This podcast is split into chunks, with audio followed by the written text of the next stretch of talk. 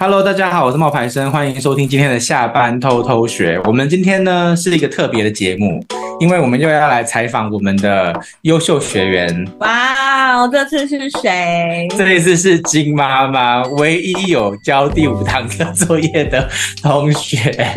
绝对不是因为大家不认真，是因为大家还没跟上。对，因为我们有规定嘛，就是你要逐一完成。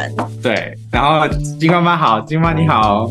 哎，冒牌生老师好，晶晶好。Hello，哎，我们那个，你要不要先自我介绍一下你过去的一些背景跟经验啊？过去的背景跟经验吗？我自己的背景大部分都是，就我从出社会，大部分都做跟儿童有关的工作。就我出做过儿童出版社，我做过母婴用品团购公司，我做过儿童桌游老师，还有非营利幼儿园。就是做儿童相关工作，但我不是幼教老师哦，我是读大众传播的。哦，你是读大众传播的，嗯，OK。对。那你现在是全职家庭主妇吗？我现在是全职家庭主妇。那你为什么会在全职家庭主妇的这么忙的期间，还要选择做自媒体啊？因为，呃，有一点阴错阳差是就是。我觉得生活很空虚，就是宝宝出我自己的目标啦，就是我知道有些人会很梦想结婚生小孩，但我不是这种类型的人。但是宝宝出生之后，我真的觉得哦，好想要陪他长大哦，因为也跟我自己小时候的经历有一点关系，就是我小时候是我爸妈把我托给亲戚照顾，然后我就觉得我好像跟我亲戚比较亲，我跟我爸妈感情没有那么好。然后我不希望我跟我孩子未来的感情是这样，所以我想要自己带小孩。但是这个过程中就会觉得说，嗯，作为妈妈的这个角色，我很想要自己带小孩。但回过头来，我自己的生活变得很空洞，我不知道，嗯，我的价值是什么，或我可以做什么，或者是，嗯，我的未来会有什么样的发展？我觉得很可怕。然后我。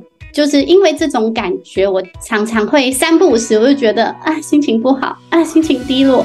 然后我老公，对，然后我老公就说：“那你要不要找点事做？不如就来开个 IG 试试看，这样子。”就是还是有一点自我实现啊。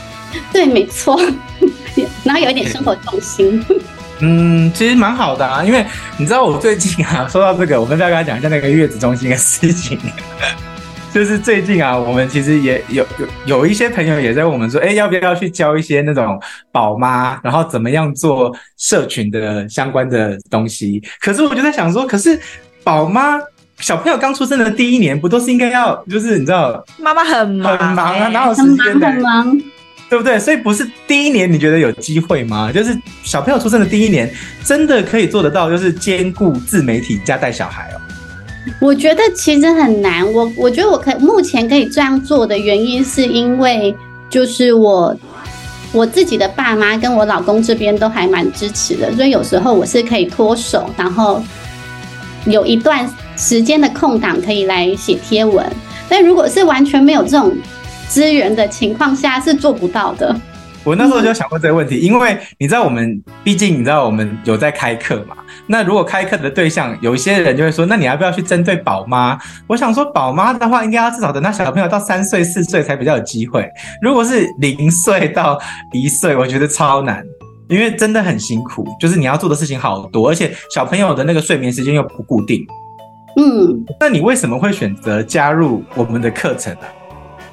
呃，选择加入课程是有一天，就是之前有提过，就是我有一天在刷 IG 的时候看到了冒牌生 IG 小教室的贴文，然后那时候大家开始做我的那个 IG，大概两个月左右，然后会很希望就是比如说要怎么进步啊，要怎么调整，但是自己做这些事情的时候会觉得。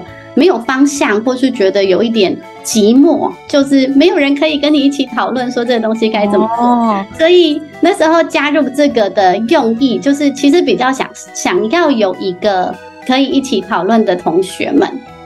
哦，然后反而并不是为了课程本身加入的。哦、一开始一开始是因为这个样子。那你也收获了这些同学了，对不对？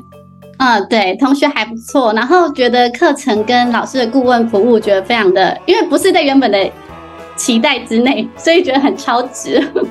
那很好啊。哎，你本来期待什么？等一下，你不要讲话。不是因为，因为应该不是，应该是说，应该是说我本来不是，就是我本来并没有想要特别去上一个课程，就是我没有这个去上课程去进修自媒体的这个计划。对，原本没有，还会觉得哇，就是算是蛮惊喜的，觉得上这个课程很棒。嗯，所以你最大的收获，除了拥有了一批同才之外，你觉得还有什么？你想要跟大家分享？嗯，比较大的收获就是，嗯，写作业之后，老师会给一些建议嘛。像我一开始写的是育儿日记，然后老师就会说，就是育儿日记可能曝光的效果没有那么好，然后建议我开始从就是。跟育儿资讯有关的文章，就是大大量的去写这些文章。后来的确就是六月份开始写作业之后，触及率是整个往上提升的。听到没有，各位同学，听到没有？嗯，我，对对，跟育儿日记的效果真的是差蛮多的。但是记写起来比较轻松，就是不需要花那么多时间，这也让我蛮困扰的。因为就是这个东西的输出比较容易，但是要输出比较有质量一点的文章，好花时间哦。对，但是我跟你说，你现在要想的事情是你前面要是你的资讯文章，然后你后面要是你的育儿日记。你的一则贴文不是有十则十张照片吗？十张图文可以用吗？嗯，嗯，那你我一般会跟同学讲说，如果你是做那种美业或是美发的，你第一张是封面，那你第二到六张你可以放你的作品集，然后或者是你你的那个步骤，然后你的第七到十张可以放宣传，还有你的预约资讯，或是你的一些联系方式这些的。那我觉得对于你来讲，你前面的那个。第一张是封面也没有没有错，你的二到你的六要是你的那个现在的育儿相关资讯，但是你不能够放弃掉你的育儿日记，你的育儿日记就要放在七到十之间，这样接起来不会很奇怪吗？就是看起来不会不会。不会完全不会，真的？完全不会。不会，嗯，我之前在做那个卡路里的那个。账号的时候，我每天后面都是我的自拍照啊，我每天吃的三餐啊，还有我的体重啊，就是它是一样的东，一样的意思。就你外面可以做你想做的，但是你里面要把自己包进去，人家才会记得你，记得你的样子，你你想要传达的小孩的样子是什么？对，他才会跟你有什么共鸣。好，我我之前有试了几次，但我都觉得好像照片就是我 po 在后面的照片，没有什么人看。无所谓啊，那个只是要让你的那些陌生粉丝知道，原来这是你的小孩。然后你可以放育儿照片，然后你也可以放一些，比如说你有时候会做一些对比图，或者是说，呃，妈妈生气的时候跟妈妈开心的时候，那小孩子的表你的脸不一样啊，什么之类的，就是你在上面可以加一些比较有趣的插图，插那个叫不叫插图，就是比较有趣的那一些文字的叙述，就是稍微对话框，对对话框，像这样子的东西，嗯、让你的那个对话对。比如说像那个一岁宝宝来剪头发喽，那一部影片对不对？那你就可以把它放在你的其他的地方，比如说单月两两万次贴文浏览的那个地方，你的最后面就可以放说，呃，为了要庆祝这么多人看我的东西，那我要给大家看看我的宝宝剪头发喽，这样子就这样就是可以了。哦，对，是可以带自己的生活进去的。建议你。觉得写这个比较好输出，但是做一个结合会更好。对，就不要单则输出，因为这样子那一则贴文就可惜了。你就可以让大家更认识你啦，然后更为了你而留下来。就是我一直我有讲过嘛，他们是为了什么看到你，为了什么而留下来？他们是为了你想要讲的，比如说宝宝不吃青菜怎么办？那这个为了这个问题看到你，可是要为了你而留下来啊。那为了你而留下来，怎么留下来？你就是要给他你小孩子的资讯啊，给他你的生活的价值观啊，这些东西。好，好，我再包进去再看。对啊，对啊，对啊，可以慢慢的，这个会，这个是要慢慢的修的啦。对，这个是慢慢来的。然后再来就是晶晶要问你，你觉得啊，就是目前在课程中，我们是。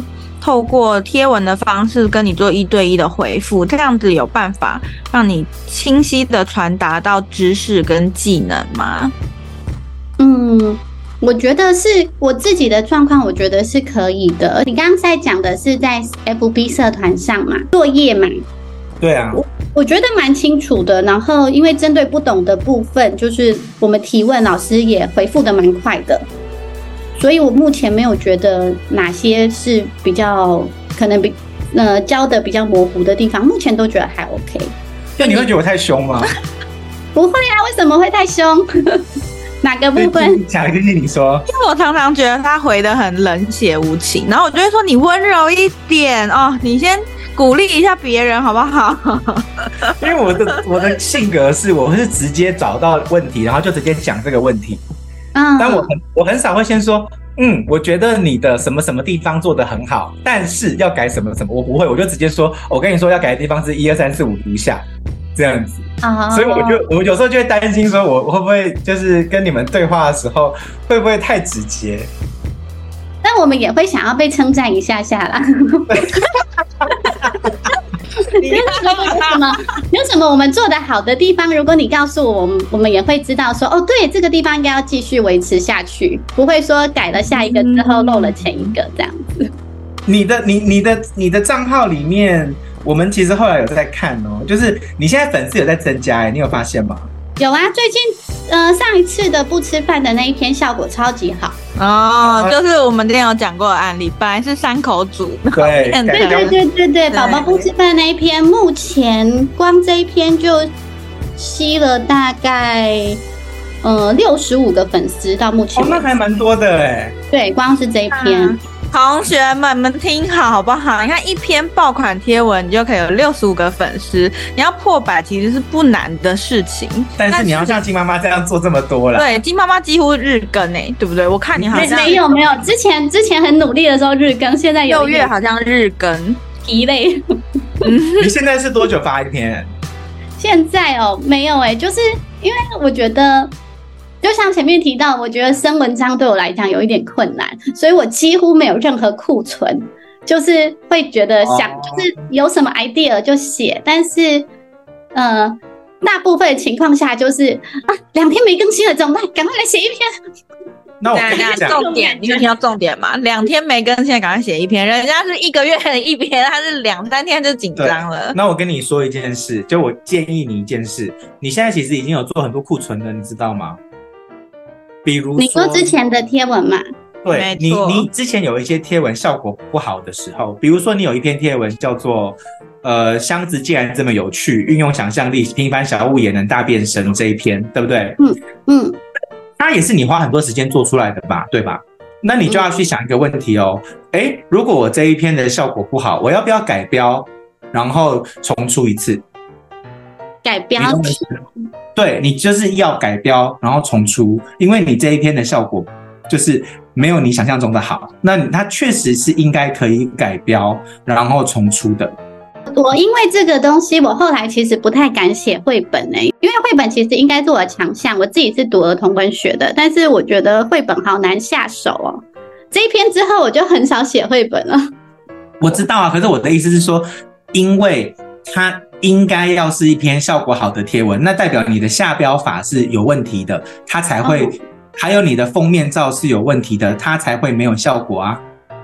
哦，你懂我意思吗？你要把它改成，比如说，它不应该是在讲一个绘本的故事，它应该是要去讲说，就是你你要把它改成像你那种隔壁的那一篇，那个谁的小孩会走路会讲话了，到底跟我们孩子有什么关系？你要把它改成是那样子风格的标题。然后用你后面一样的内容，我跟你讲，你试一次，绝对会有很大的改变。就是你的标题的风格要改成情绪型的标题，然后拿来就是重发的话，这个效果就会好。比如说，难道要一直买玩具给孩子吗？之类的，然后里面就会继续讲，就是那个什么小箱子啊，然后互动啊这些东西，你懂我意思吗？嗯，就是你要把这个绘本的。重点先抓出来，然后这个破绘本的重点如果是如何刺激孩子的想象力，那你就应该要把你的标题改成这样，而不是把你的那，而不是用你现在这个标题的方法。嗯，对，就是你要重出这个标题，然后你要用你你成功的那些案例，比如说你记不记得我们你成功的案例是宝宝不吃饭怎么办？然后西班牙小儿科名医一句话救了所有父母。那你就要去用这个标题的规格来做你的你原本旧的，然后你觉得效果没有那么好的那一种内容，这个可以帮助你节省你更新的时间。嗯，对，就是你旧的东西你可以重出了啦。我的意思是这样，但是要改标。对。哦，我以为会抓回来重做的是以前效果好的贴文，所以。效果不好的贴文也是可以再试一次，再试，可是要改标啊，要改标跟改，嗯、就是你的你如你要去思考，我为什么这一边的效果不好，嗯，然后是不是我的标题有问题，还是我的哪里的陈述我可以改的更简洁有力一点？就是你可以自己去思考这个，然后重出，这样子会帮助你的更新速度变快。好，而且而且而且而且而且我跟你讲，你以前有一些很厉害的。内容，然后你也可以重出，比如说新手家长不想吵架，你该尝试的三句话，那一篇其实应该要中的，可是没中，那你就是要改标重来再一次。嗯，对，就是你懂我意思吗？就是你你现在已经有可以去看你的，你因为你的量已经很大了，我已经在我在看已经很多了，所以其实你可以去，你没有灵感的时候，或者是你今天说啊来不及来不及怎么办？你可以重新用你的旧文章，然后再来帮助你自己加速。好，穿插穿插新旧新旧这样子，哇，我觉我觉得改标改标题也是一个对我来讲很艰难的过程，就觉得啊想标题好辛苦哦。所以后来我们有让那个群组里面让大家可以一起讨论啊，这个对啊，这个是这个也是我觉得目前加入课程到现在大家遇到的一个最大的挑战吧。嗯，就是下标题。有一个很僵化的想法，就是很需要大家提供一些新的元素进来。那你除了下标题之外，你觉得你在加入课程到现在，你遇到的挑战是什么？遇到的挑战吗？对啊，就是你在经营的这个过程里面，你有什么觉得心路历程艰难的地方之类的？我觉得呃，拍照、拍影片或者是剪辑影片这件事情，对我来讲没有那么。嗯，自然，我好像要一直很刻意的去做这件事，然后每一次拍照或拍影片的时候，觉得这样拍好吗？这样拍好看吗？然后手机的 APP 我也不是很会用，像上次的那个，虽然这一次的作业是修图，但你们也知道我后来用了 Photoshop，就是 对我来讲有点复杂。好，那我觉得冒牌生可以分享一下，你之前在教你弟弟拍小朋友的影片的是一些诀窍，其实没有想象中这么的困难，但是有一些技巧在的，就是你要蹲下来啊，你不能够是仰角视角啊，你知道吗？哦，你在不知道哎，你在给小朋友拍照的时候，不是站着拍，嗯，你要蹲下来拍，你要跟他一样高，你不是俯视他，你是要跟他平视。好，对，这个你还要记得，就是你不是俯视他，你是要跟他平视，对。然后你在拍小朋友的时候，其实你要，因为你像现在一岁嘛，对不对？你小朋友对一岁，那他现在会会走了吗？会走了，会走了吧，对不对？所以你在跟他拍照的时候，你一定是蹲下来，然后平视他拍。然后呢，呃，在拍照的时候，其实基本上要拍很多很多很多，才能够选出一两张好的。嗯，这很正常，因为小朋友不受控。嗯哼哼，对，所以你不要觉得沮丧，说为什么都拍不出好照片，因为小朋友真的不受控。啊、网络上些妈妈都好会拍照，我都想说，天哪，他们脚相相机到底架在哪里？怎么有办法拍到这些角度？蹲蹲的，蹲下来拍，蹲下来拍，真的都是蹲下来拍。对，然后再来就是你可能要训练你的小朋友习惯镜头。嗯，因为啊。像我弟弟的小孩子，他从小就是没有被拍，所以他就会不习惯镜头的存在。可是你看，像蔡阿嘎跟他的小孩就没这个问题，因为每天相机都架在那吧。对，所以我的意思是说，你要让小孩子习惯镜头，就他不要觉得拍照是一件特别的事。对，嗯、对，所以这个是我觉得这两点抓住这两点的重点，应该就差不多。对，那你在。除了拍照的挑战之外，还有吗？就是比如说难熬的地方，会不会是你的粉丝人数卡关的时候？呃，之前有一阵子觉得超辛苦哎、就是有一阵子那时候大概触及率大概落在两百还是三百，然后不管发什么贴文，永远都是两百、三百，那时候真的超级痛苦的，就想说怎么回事？是就是。I G 是不是有设定只能？I G 是不是有什么设定只能让我卡在三百？然后就连有时候根本没发贴文，那一天的触及数也大概两百、三百。你就觉得有发跟没发好像一样，对不对？对对，但后来突破这个贴文的是那一篇 Me Too 的那一篇。嗯，对啊，所以突破这个触及限制是还是有效的啦。对。时事还是有效果的，不过除了除了这个之外，我觉得你后来有，因为你 Me Too 那一篇你拿到了三百多个赞嘛，那那一篇有带来粉丝吗？那一篇只有十五个粉丝哦，其实蛮少的，因为它曝光有一万二。嗯，对，所以你就要去分析，嗯、这个时候就要去分析，有时候要的是触及，有时候要的是粉丝，这个是不一样的路数。嗯哦。对，你看，像你刚刚说小朋友不吃饭怎么办的那一篇，它带来的是粉丝，对不对？对，所以你很聪明，你后来又做了一个挑食怎么办？对呀、啊，要延续。对，我有看到，我有看到。可是呢，问题在于说，哈，就是呃，可能有点太像了。嗯。而且你的另外一个标题没有我刚刚那个标题里面比较夸张啊，用一句话救了所有父母。可是你那个标题没有这样，你懂我意思吗？嗯就是标题的那个方向，你可能也要调整一下。就是你要你要有一点，就是你要有一些固句固定用的语句语式，我可以经常拿来套用的句子。对对对对对，比如说你看像我那个什么一句话救了所有父母，那你既然这一句话有效，那你可能未来你在用的时候，你就可以说，呃，这呃三句话救了所有什么什么什么，或者是呃两句话救了所有的孩子之类的这种。就是你觉得这个语句是有效果的，那你这个语句就要重新使用。那我刚刚那个夫妻吵架那篇可以用三句话拯救你的婚姻。对呀，对呀，你你你你看，你你多聪明，融会贯通啦。就是就是这个道理，就是这个道理。好，对。那请问一下哦，就是针对现在这个账号啊，你有没有什么想要问我的？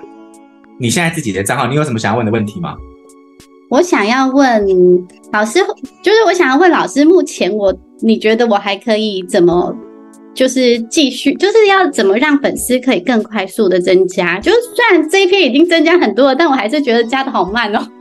那我跟你讲一个办法，你去把这一篇贴文，嗯、你试试看去打广告，打打个打，你你试试看把你这一篇贴文打广告，然后打广告的那个方式是。它有一个，它广告里面有三个，广告里面有三个选项。第一个选项叫做商业档案，第二个广，第二个选项叫做那个就是连接，就是加他去一个网页。第三个选项是那个私讯。那你把这则贴文，你把你那个增加最多粉丝的那一则贴文拿去打广告，打的类别叫做增加商业档案的曝光，就是第一个，就是商业档案的那一个。那你看看，你打你你要先抓抓看，你打五百块。五百块是台币，台币一天？五百块大概你大概你大概五百块打两天，两天打。你可以先，你如果愿意的话，你可以三百块，然后打七天呐，这个是最安全、最符合时间效益的。三百块钱七天，那三百块钱七天就是两千一，然后你去看看这两千一会带来多少粉丝。对，你可以试试看。嗯。对，因为因为一般来说，如果说你这一则贴文有带来，就是你刚刚说六七十个，对不对？对，对，那你就去丢广告看看说，说那我如果丢这个广告的话，那我的成长会不会会不会有更多的人进来？对，嗯、你可以去看，这是一个办法。然后另外一个办法就是你你要就是另外一个办法就是你要针对你现在效果好的这个贴文，比如说宝宝不吃饭怎么办？这个你可能要拍一个就是。Reels 版哦，拍一个 Reels 版，对，就是做一个 Reels 版哦，然后拿来就是贴，就是做放在你的那个影片，你的影片里面。因为你现在的影片啊，我跟你说，你现在影片有一个问题，就是你的影片丢出来的东西都是书展啊，然后宝宝的记录，可是你的账号内容是在讲宝宝的一些知识，嗯，所以其实他们还没有。就是陌生人，就像我跟你讲过的，你一般人去看 Reels 的时候是不会点陌生人的小孩进去看的。嗯，懂我意思吗？那如果是这样子的话，你可以把你的小朋友的一些素材，比如说你小朋友不吃饭，他吃饭的时候在哭闹的画面什么的，你可以把它就是收集起来，然后你就针对你的那个宝宝不吃饭怎么办，就可以放你小朋友的一些画面，然后跟你的脸的一些画面交错，嗯、就是跟你在讲话的画面交错，然后再加上你的自己以前做好的那些素材交错发，这样子就是交错放在影片里面，然后用 Reels 发出来，这样子的效果可能会比你单纯做孩子成长记录来的效果好。你的 Reels 不应该是孩子成长记录，应该要是跟你现在做的一样的内容。哇，怎么了吗？工程工程好浩大。就是你的 Reels 的影片，就好像我讲过嘛，我说冒牌生之前喜欢去做一些旅行的素材，比如说去哪里玩，去哪里玩，然后我就会发一些旅行的素材。可是其实我的账号是在讲心灵鸡汤。那网友们点进来看旅行的素材的时候，就算有曝光，他发现，哎，你的账号都在讲心灵鸡汤，跟我想象中的不一样，那我为什么要追踪你？嗯，就是这个道理。理解，嗯，对啊，所以，所以你现在也是一样在记录孩子成长的过程，可是他点进来就发现，哦，就是这个，我本来想，我本来想要看的是什么什么什么，结果进来就跟我想象中的不一样，那我就不会追踪你。所以两个办法嘛，第一个是下广告，第二个是针对你的。效果好的贴文，然后把它跟你的孩子的素材结合，然后做成 Reels，对，嗯、就是这个可以帮助你再进一步的成长。嗯，好，谢谢老师。好，那现在在其他的同学里面呢、啊，你有没有哪些人是让你印象深刻的？印象深刻吗？呃，嗯、我这我跟静豆家还有佳丽小姐互动蛮多的，然后。上次进豆家的 Jennifer 有 po 一个那个限时动态，然后又放他那个美美的底图，然后加很少量的文字，我觉得超好看的。我就那时候看到，我就想说，嗯，我学起来，我下次也要这样发。觉得他那你有这样发吗？后来 后来还没有，还没有，只是想说，嗯，要学起来。进豆家好像现在会比较常发现动，但是你你你有在发现动吗？我其实不太擅长发现动，哎，就是我不太知道到底。要 po 什么东西？可能有时候我带小朋友出去的时候，我会 po 一些限动，但我也会想说，嗯，有人要看这个吗？就是 我自己对限动这个东西没有那么的熟悉。嗯，我觉得你进豆家非常常 po 限动，我一看，对，因为对，因为他的那个限，他所以说你你要明白他的账号的目的性跟你的不一样，你的是在做亲子，他是在做宣传他的那个他的那个课程，他的那个。服务，所以你们的你们的目的性是不同的。那我是觉得你现在在经营的时候，你也可以把一些你自己的内容，比如说像那个小朋友不吃饭怎么办？那个你想要加强它，你可以发现动，你可以直接转发现动。嗯，跟跟大家分享一下你觉得你成功的贴文吧。好，嗯，成功的贴文刚刚其实有提到，就是触及率最高的是。呃，那时候 Me Too 的事件的期间，冒牌生老师有提醒我们大家发一个时事文，所以因为我刚好有跟老公聊到说，就是亲友抱小孩这件事会，呃。就是要让小孩判断我的身体属于我的，不应该让别人随便碰触，所以我就搭这个主题跟 Me Too 一起写。那时候触及效果跟转发数都蛮多的哦，触及数是一万两千三，有一百三十一百三十五次分享，但是吸粉只有十五人。但是那篇、嗯、那篇也让我就是冲破原本的触及率的低谷，这样子，因为原本触及率一直都超级低。对，然后另外一篇，呃。就是比较成功的贴文，就是刚刚提到那个宝宝不吃饭怎么办？这篇目前触及只有四千五，但是有吸粉六十五人。嗯，他可以再用广告加强。可是我发现你有一个系列的文章效果也不错，就是不要再教我怎么教带小孩的那一种系列。就是啊，对，抱怨系列，对不对？那时候也是对那个效果也是蛮好的。对，就是对，因为我想要提醒大家的事情是，你不用一天到晚。做正能量，你有时候可以展示自己的一些，就是比较不不一样的情绪，然后会更让你的这个角色会，就是让你的这个社群的形象会更丰满。对，呃，我之前前几天我才刚好跟我表哥在聊天，因为他也有一个四岁的小孩，然后他就说：“有啊，我有看你的 IG，你每天都在骂老公。”这样会对你们的生活造成影响吗？呃，我基本上如果文章有提到他，我一定会让他先看过。嗯，哦，那这个还不错。对，你以后要跟他讲说这是节目效果。对对对对对，有时候他会跟我说，不用再凶一点吗？哦，很好，你老公是个很很很通情达理的人呢。他他还会跟你说要再凶一点的，那还不错啊。我超怕那种，就是、啊、因为你知道，我我有时候写我妈妈的事情的时候，然后我把它发出来，然后我妈就会说：“妈妈，这里有你说的这么糟吗？”你知道吗？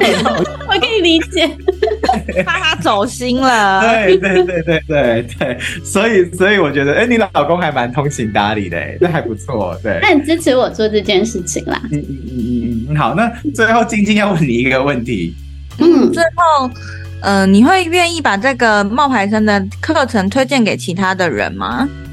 嗯、呃，我其实已经有推荐了说，说就是上一次 是有一个四百块的实体课程嘛，在台北，哦、然后我有推荐一个美业朋友去上，他有去上，然后我有另外一个也是做美业的朋友，我有推荐他报你下一期的，诶，我们是春季班嘛，下一期是秋季班。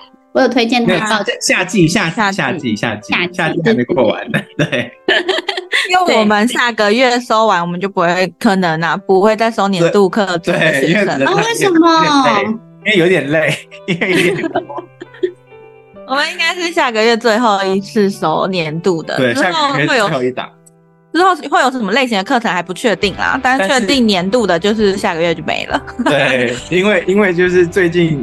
这样错过很可惜耶，因为我觉得随时可以提问，然后老师都会回答，这件事蛮好的。你看我，你我跟你讲，我从七月病到现在，我其实声音都还没有完全好，哎，真的。嗯，怎么会这样？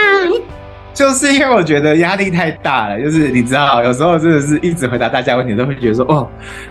其实问题有些时候还蛮像的，就是他们的问题，嗯、其实你们的问题有些时候是类似的，然后我就会觉得说，我应该要怎么样讲，才不会让你们觉得我好像是 copy and paste，你知道吗？就是我每次其实还是会换一下，看一下你们的内容的差异，然后针针对你们的重点给不同的答案。可是我最近在夏季班里面，我发现蛮多人的问题是一样的，就是连做都还没有做，就开始在问了。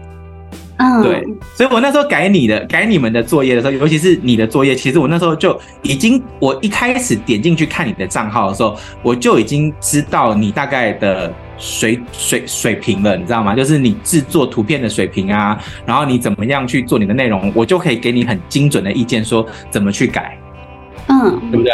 可是不是每个同学都这样哦，有些同学是账账号里面一张图都没有，然后就会跟我说要怎么改，我就想说你你没有内容啊，我要怎么改？对，对，所以有时候其实我们在做的压力也蛮大的，所以才会收到下个月就就差不多了。对，我要好，我要好好的调养身体，我觉得。可是我真的觉得我的 IG 整个开始比较明确的进展，真的是在开始做九宫格的作业之后。对啊，那是一个重点啊，而且对，就跟着那个作业一起一起，就是一下子就一次生产了大量的九篇贴文，然后再从那九篇贴文去看，哦，原来我哪一篇贴文真的是触及比较好，或者是哪一个风格大家比较喜欢的。对，可是我想要提醒大家一件事情，就是九宫格那个作业不是做完一次之后就不用再做了。你为什么会再继续成长起来？还有一个原因是你发文的频率算高。嗯。大概两三天一篇，两三天一篇，这个频率已经算是高的，其实已经算是好的。那有很多同学其实是做完九宫格作业之后，就一直在等，我不知道他在等什么，就停了，就他在等下一个作业，大家 快跟上。可是你的九宫格的作业做完之后，你是要继续做的，就是九宫格要继续做那个，就是你的九宫格是要持续出的。他可能会觉得老师还没改到我的，那不知道我做的对不对？那我再等一下好了。不是，是你九宫格的周作业是其实是要频繁的，每个月都要你自己每个月都要有固定的篇幅产生，你才会找得到你的。好的效果在哪里？比如说像你现在已经很明确了嘛，你就是三招啊。第一个是小朋友挑食嘛，然后第二个是时事嘛，第三招就是抱怨嘛。你自己已经很清楚了，嗯、对不对？对，所以那你以后就是陆陆续续的，就是出这三个，然后再去看哪个效果好，然后相辅相成啊。嗯，对啊，因为这个就是我觉得是很多同学在经营的时候缺乏的那个步骤。嗯，所以我当我听到你已经找到你的方向的时候，我其实是蛮开心的。就代表我的课是真的有用，真的有用，谢谢老师。对，谢谢你，也谢谢你们呐、啊。对啊，接下来最后一个问题哦，就是你说你其实目未来是希望透过自媒体增加收入，你最近有开始？你我觉得虽然人数还没有到，但是你有在想这个问题了吗？变现的问题。嗯，我我有在思考。其实我今天也有点想要问你，但是我一方面又觉得说，现在粉丝数其实也是还蛮少的，对。然后，呃，因为前阵子那个金豆家跟佳丽小姐有跟他们稍微讨论了这个话题，然后就说其实有一些呃小的跟我一样差不多小的粉专已经有开始接业配。那我觉得接业配，就目前我在思考的方向，就是如果说真的有这个机会，目前还没遇到。但如果真的有这个机会的话，好像还需要花时间去构思怎么做这件事。但我现在好像比较想要花时间，在让粉丝数再增加，就是目前的心力。好，那我跟你不知道老师怎么想的。好，我先跟你说，就是如果要做业配的话。我会建议你，就是你可能还是要有个部落格。我嫁了，我最近嫁了。然后你就把你的文章的文字版就是搬过去，嗯、对，先把部落格变成一个不像新的部落格的样子，就是像我之前讲的，你不能够只有一两篇，就是你要有十五篇之类的。你把你的文章先丢过去，然后呢，嗯、你的部落格的文章里面你要有关键字，因为你现在的那个。IG 里面你的关键字其实不不太明显，比如说，比如说我之前有一个学生，他的关键字就是私立小学，然后选选选校，私立小学考试这种的关键字，嗯、那你就要针对你的亲子育儿的这块，比如说挑食、不吃饭这一些关键字，如果你认为效果是好的，那你就要放进去，放在标题。还有内内文里面每一百五十个字要有一个，然后标题，然后那个内容的一开始就是内容的第一句话也要有这个，也要有这个关键字，你会比较让你的部落格容易被找到，这是第一个，第一个你要做的。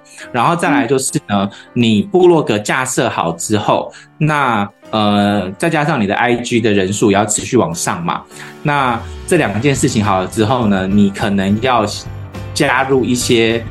亲子的或者是业配的社团，然后一开始你可能不求不用求钱，但是你要求商品的交换，嗯，就是你先跟他要商品，然后做贴文啊，然后试试看怎么做，然后练习了几篇，熟悉了以后，再慢慢的去接，呃，愿意付费的贴文。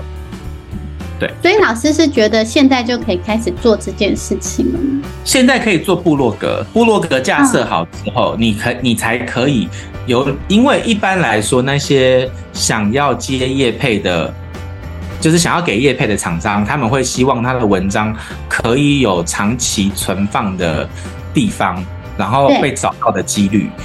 可是 IG 没有这个办法，所以你要有部落格的原因在这边。有，我刚好最近加起来了。对，那你就先把内容先充实好，然后呢，你就可以去看看那个，就是我刚刚讲的亲子社团跟业配社团里面有没有一些你想要的，然后刚好他们又愿意，他们又在找免费部落客写文章的，那你就可以先去练习这件事情。嗯嗯嗯，对，然后练习了两三次、三五次，你顺了以后，你再去。投去找他们，他们那个社团里面都会有那些要付，就是他们会愿意付个，比如三千块啊、一两千块啊之类的这种的类型，你再去做，其实是循序渐进啦。对啊，先做免费，再做付费啦。或是它的主题贴文主题直接有一个直接变成是它的好物推荐啊，他真心自己现在手边有使用上觉得不错可以推荐的，对，把它当成是一个。业配文在写，去练习，对，因为你手边已经有了这个东西。比如说，你的小孩，呃，特别喜欢坐某一台亲子推车，嗯，那你就可以试着把这一个推车来做介绍。嗯，那这也是一种业配的。写开箱文的，所以这个我还蛮熟悉的。对对对对对，就是这种是可以可以就是练习的。对，开箱文啊，嗯、可是你开箱文的那个开箱是写什么东西？是啊，我在。就我之前在母婴用品的团购公司工作，我那时候就是每天都写开箱。哦，那没问题啊，那你这个写这个一定没问题的。其实，那你重点就是要有量喽，就是你的文章要被找到喽。对啊，所以等于说我可以先从小朋友原本在使用的东西开始，一个一个当做练习的去介绍它，这样。对啊，对啊，对啊，你还可以标记那个厂商。对，你还可以标记那个厂商。他如果看到觉得不错，可能会他可能会引用哦。对。就是你先让厂商发现你有写的这个能力，跟你有分享的这个地方，然后他们就会慢慢出现了。嗯嗯嗯，好的对。对，大概是这样。好，那最后看看你还有没有什么问题想要问我们？嗯、呃，我还有一个问题，就是我我对线动有一点苦手，所以我一直在想说，要不要把线动精选那一块拿掉？我不知道那边到底要放什么。哦，现在还不知道的话，就不用去纠结啊。对啊，我觉得，我觉得你现在放，哦，你现在放的是零到一岁，还有一岁宝宝陪伴妈妈育儿，就是很久之前放的，我后来就没有再更新过了。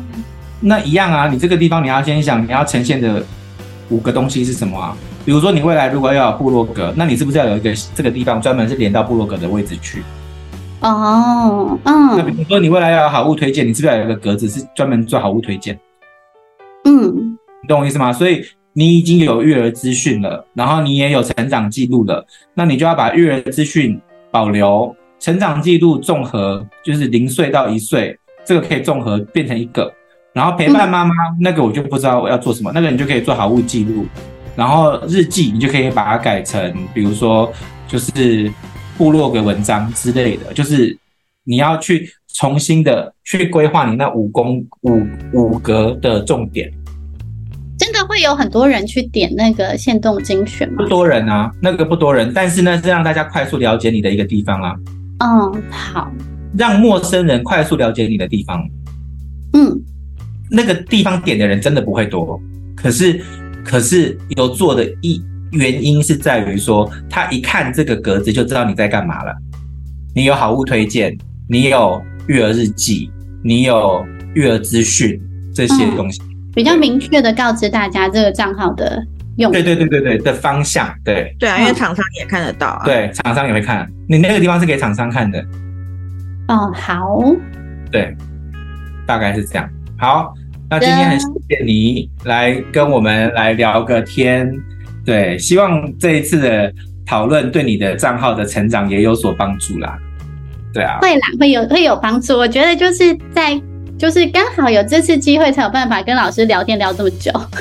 真的，一对一，赚到了，赚到了。对的哦，我们的一对一是要付的，啊、没有啊，开玩笑。谢谢大家不交作业。对，所以大家还是要赶快来交作业。然后，呃，我们八月。